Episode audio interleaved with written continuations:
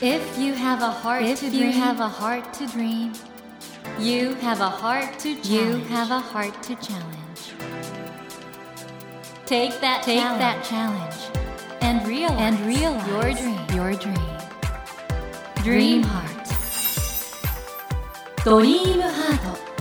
政教新聞がお送りします。皆さんこんばんは茂木健一郎です 東京 FM のスタジオから全国38局ネットでお届けしています。ドリームハート。この番組は日本そして世界で活躍されている方々をゲストにお迎えして挑戦や夢に迫っていきます。さあ今夜も本当に素晴らしい小説の書き手アーティストに来ていただいております。作家の綿谷りささんです。こんばんは。こんばんは。どうぞよろしくお願いいたしま。いし先週はですね新潮社から発売となっています綿谷さんの初のエッセイそしてイラスト集 あの頃何してたについていろいろお話を伺ったんですけどもいやそれにしても綿谷さん自分で自分のこと天才だって気づいたのはいつですか？いや、全然気づいてない。いや、あまり言われたこともないです。本当に？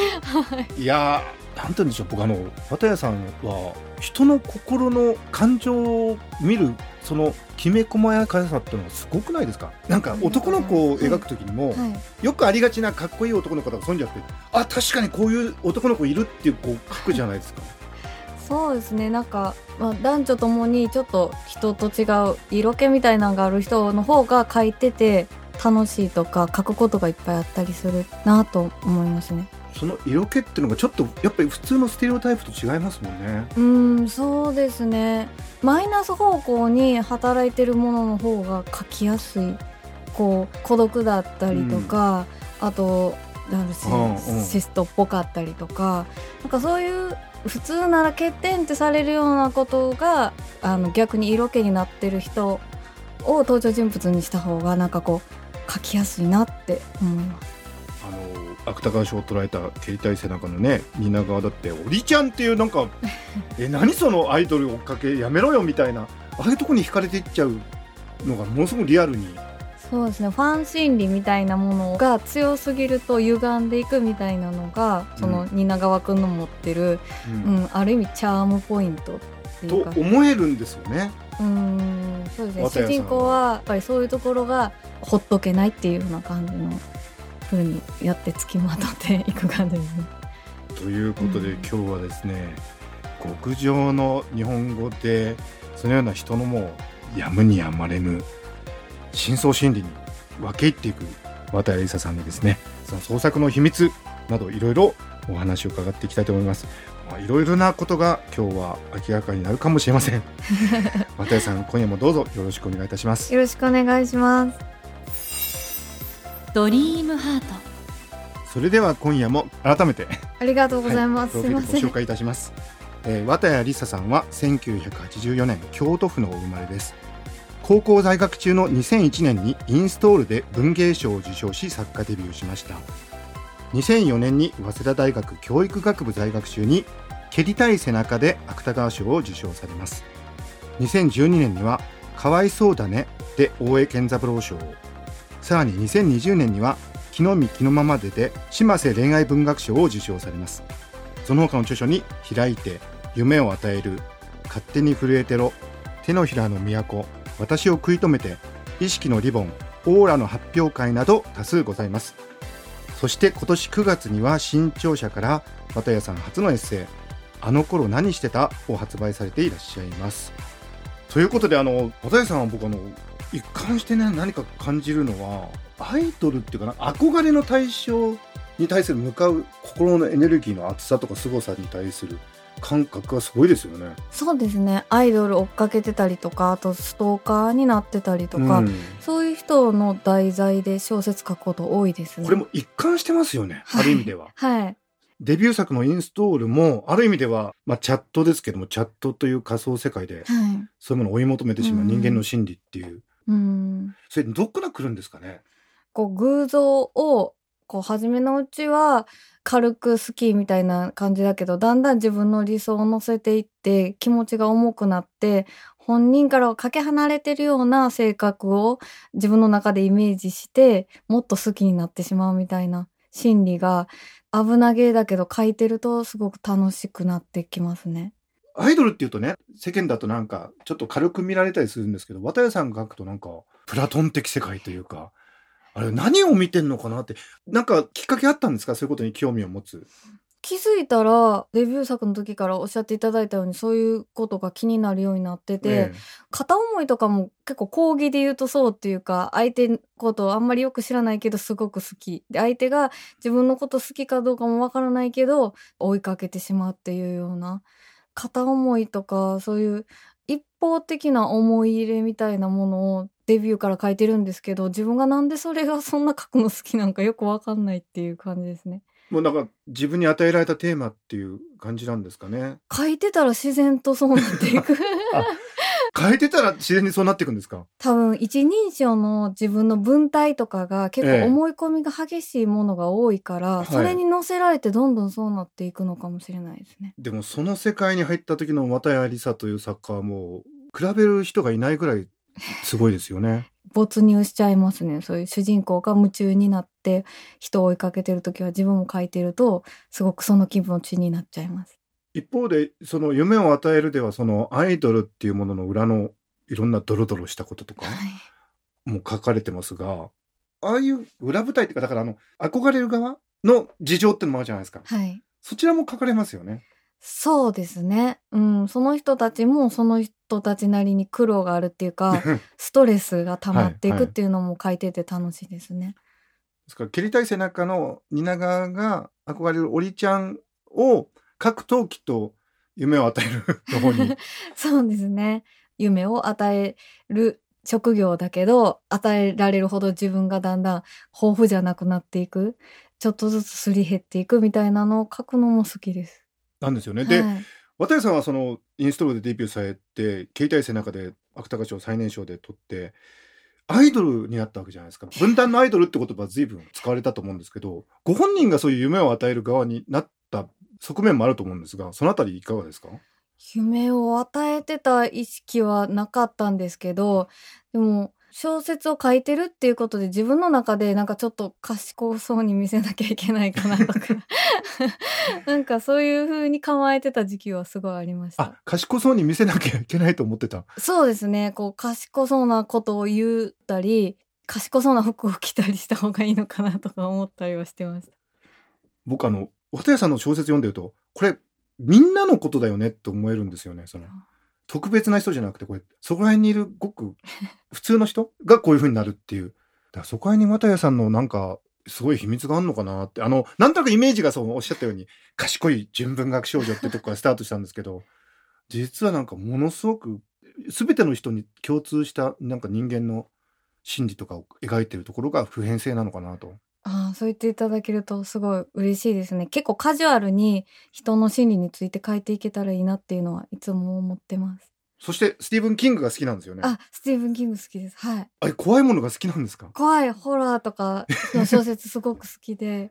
あの紛死に掲載されてる懺悔させるおじさんの、はい。ありますね。あれはい怖いですね。ああ、あれちょっとだけホラーテイストみたいな感じで。ああいうのって今後も書く予定とかあるんですか？うん、書いてみたいですね。怖い話で、なんか実際にあったことっぽい系の怖い話が好きなんで、そういうのは興味あります。あの皆さんぜひ「紛死」という作品集手に取っていただくと 人生ゲームの話も怖いですもんね。うん、ちょっとそうですね。奇妙な感じの話で。うん。ああいう綿谷りさんもいるってことですね。もともとホラーはすごく好きで、ただなんか人怖がらせるのって難しいなって書くと思うから、はい。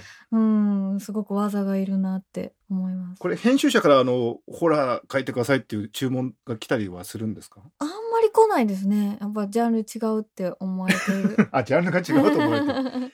それにしてもあの綿谷さんのその人間の捉え方ってどっから来るんですか？どうなんですかね。なんかその意地悪さとか、はい。そういうところも含めた人間の暗黒面も含めて描きますよね。そうですね。うん。現実世界で人と話してる時と、また違う世界が本の中には広がってるなと思ってて、それは自分が書いてる時もすごい暗黒面とかは現実世界ではほとんど感じないけど書いてるうちに出てきたりとか、うんなんか書くっていう特殊な作業で浮かび上がってくることも多い。なるほど。現実にあるというよりはうん。書くという作業をしている中で見えてくるものがそうですね。やっぱどんどん興奮していくしそうなると、現実の時にはここまでねちっこく考えなかったなってことも なんか長く考えたりとか。書いてるうちにだんだん興奮してくるんですか？興奮してきますね。そうなんですか？いやなんか綿谷りさ作品に共通してるあの異様なテンションの高さっていうかあのそれはもう書いてるうちにこう高めに上がっていくというかそうですね。うわーっとうん。やっぱ書いてる物語に影響されてテンションが上がっていく感じはあります。執筆は午前中に午前中、されるはいって。ことで、はい。あじゃあ朝もう一番からテンション上がってるんですねあそうですね。もう夕方ぐらいにテンション上げちゃうと寝れなくなるから、はい朝に上げとかなっつって。あそういうことなんですか、はいじゃあ朝にテンション上げて、はい。午後から次第にちょっとあ、落ちてきます。はい。もう、もうボロボロになる。すごいな。あおそらくね綿谷さんに夢を与えられてる私も小説書きたいなっていう方もたくさんいらっしゃると思うんでちょっとこの後小説はどう書いたらいいのかってこともお聞きしたいなと思いますが。ありがとうございます。森健一郎が東京 FM のスタジオから全国放送でお届けしています「ドリームアート」今夜も作家の綿谷りささんをお迎えしてお話を伺っています。ドリームハート。綿谷さんあの新潮社から初のエッセイ「あの頃何してた?」を出されてそして8月にはオーラの発表会これはちょっと今までと違った主人公はいですよね、そうですね今までは人の気持ちに敏感すぎて苦労してる主人公だったんですけど、今回の小説ではなんか人の気持ちがわからない女の子が主人公になりました。ただなんか息の香りでなんかいろんなことをそうですね。悟っちゃう人なんですよね。友達と仲良くなりたくて その人の食べたものを息の匂いで当てるっていう特技がある子ですね。そういうちょっと変わった方を主人公にしたオーラの発表会という小説も発表されていらっしゃいますが、おそらく綿谷さんに憧れてる女性、すごく多いと思う。んで、まあ男性もですけどもちろん、ああいう感じで小説書けたらいいなと思ってる方いらっしゃると思うんですけど、綿谷さん、小説はどう書けばいいんでしょうか？小説は、うん、自分が面白いと思ったことをテーマにするのが一番詳しく書けるなと思います。なるほど。うん自分が読むのが好きなテーマとかじゃなくて本当にその時自分が興味のあることについて書くとやっぱり人より詳しいしうん想像力も広がるし、もちろんそれは単なるきっかけに過ぎないかもしれないんですけどやっぱりこう書いてるうちにテンションが上がるようなことを 書くのが一番なんかこううんいいんじゃないかな。ここですよね。だから、おそらく今日お話伺ってて、あ、そうか、綿谷さんの創作の秘密って書いてるうちにテンションが上がっていくことなんだ。これ、なんか集中するためになんかやってることとかあるんですか？集中するためにやってることは、うん、部屋とかうんうをちょっと舞台装置じゃないですけど、ほう私の小説書いてる部屋っていうのは、なんかすごい赤と緑の色ばっかり使ってあるって、ちょっとなんかすごい変わった部屋にしてて、赤い絨毯に緑の壁みたいな。え、クリスマスカラーですね。そうですね。もっとレトロな感じのイメージで、こう、昔の日本の家具とかタンス買ったりとかして、レトロ昭和みたいにしてるんですけど、なんか、そういう空間で描いてたりとかすると、結構なんか、普通の部屋よりも集中力増したりしますね。とおそらくリスナーの方今、唖然として、ええみたいな。あ、そうなんですか。はい。それは、綿谷さんの内面を表してるのかな？何なんだろうな、それはな。なんかこう、時代設定みたいなのを好きな時代にすると部屋をはい。するとなんかこう映画の一部分に入ったってわけじゃないんですけど、はいなんかこう蛍光灯とかも昔のやつにするんですなんかえ？ー 明かりがなんていうのかな？白熱灯とかじゃなくて、もう暖色系のなんか古い明かりとかにしてなんかそうするとその部屋だけちょっと異空間になるからここで書いたりしてます。えー皆さん、そのように昭和レトロ風にして暖色系の明かりをつけるとですね、芥川賞が取れる。そんなことはないですね。そうですか。やっぱりこれは綿谷さんの話を聞いても、綿谷りさにはすぐにはなれないですね。これでも何なんですかね？やっぱり才能って何だと思われますか？自分が見つけて信じること盲信っていうか、うん。なんか私も自分に才能があるって今でも全然思えないけどもう信じるしかなくてあるかもしれないっていうのを、うんだからうん。人から言われてあ自分には才能があるんだっていうんじゃなくて自分自身がもうあるって決めてそれはなんか評価に惑わされない自信うん。を築き上げると、やっぱり長続きするんじゃないかなと思います。すごいなあ。だってあの小説書くときって編集者に相談しないんですもんね。そうですね。勝手に書いて送るんですもんねそう。でも帰ってきた時にすごい直されてたりとか、足りないとことか言われたりはします。勝手に震えてろじゃなくて勝手に書いてろってことで勝すよね手に書いてるってことですね。はい。その勝手に震えてろもそうですし開いててもそうですけど本文の中に出てきた何かの言葉をタイトルにされること時々あるじゃないですか、はい。あれはやっぱりそういうのがお好きなんですか？そうですね。まずタイトルから浮かんだりするんですけど、はい、やっぱり本文に入れた方がいいのかなとか。タイトルが先にあるんですか？そうですね。それを本文にうん入れるんですね、結構そうですね。はい。なるほどなタイトルが最初に浮かんでくるんですか？タイトル、そうですね。捨て台詞みたいなタイトルが多いので、まはいずそれを書いて、でどこに入れようかな、入れんでもいいかなとか、いろいろ考えまもうある場面のイメージが浮かんできて、す。はい。タイトルも浮かんできて、はいでそれなんかすごいなんかイメージからもう作品がもうってことはもうそれが浮かんだ時は書けてるってことですか？うん、全貌みたいなのは自分でもわからなくって、うん。完成するかもわからないんですけど、まあタイトルとシーンが2、3浮かんだらもうまあ大抵は大丈夫かなみたいな。良い子の皆さん、えー参考になりましたか？おそらく。いやー綿谷さんの脳を調べてみたいわ。どう？あの子供の頃から意外とそういう視覚イメージは強い方だったですか？強かったと思います。よく覚えてますね。昔の見たものとかは。あ今でも地蔵はい本とか、あ、覚えてますね。覚えてるんですねはいはいやっぱりなかなか真似できないところに小説家っていうのは才能があるんですね。おそらくこれリスナーの方も「あそうですか」って聞いて 真似できないなと思うけどただそういうやり方もあるんだなってきっとね皆さん今思われてると、ね。うん 思いますがこの番組はですね挑戦や夢をテーマにしてるんですけどもどうでしょう綿谷さんもすでにもう多くのことを成し遂げてしまってるからこれからの夢とか挑戦っていうとどんなことになりますかね？こう映画化してもらったのとかもあって女優さんに会うことが多くて、そしたらなんかやっぱ皆さん綺麗なだけじゃなくてすごい個性があるなって思うようになってきて、うん、今まで空想の中の話しか書いてなかったけどそういう人たちの外見だけ見てなんか文章書いていけたらなって思ったりしま ちょす。っと待ってください。ん？そういう人たちの外見だけ見て？外見を文章化して、その一人一人をどんだけ綺麗か変えていきたいなと思って、それがなんか夢っていうか、やっぱり天才から出てくる言葉はちょっとなんかすぐにはすごいですね。どういう作品になるんですかね？作品っていうかなんでしょうね。なんかこう、写真集はよくあるじゃないですか。いろんなあのね。有名な写真家の方がいろんな女優さん撮られたっていうの、それの地盤みたいなのをちょっとやってみたいな。なるほど。やっぱり想定外ですね、綿谷さんはね。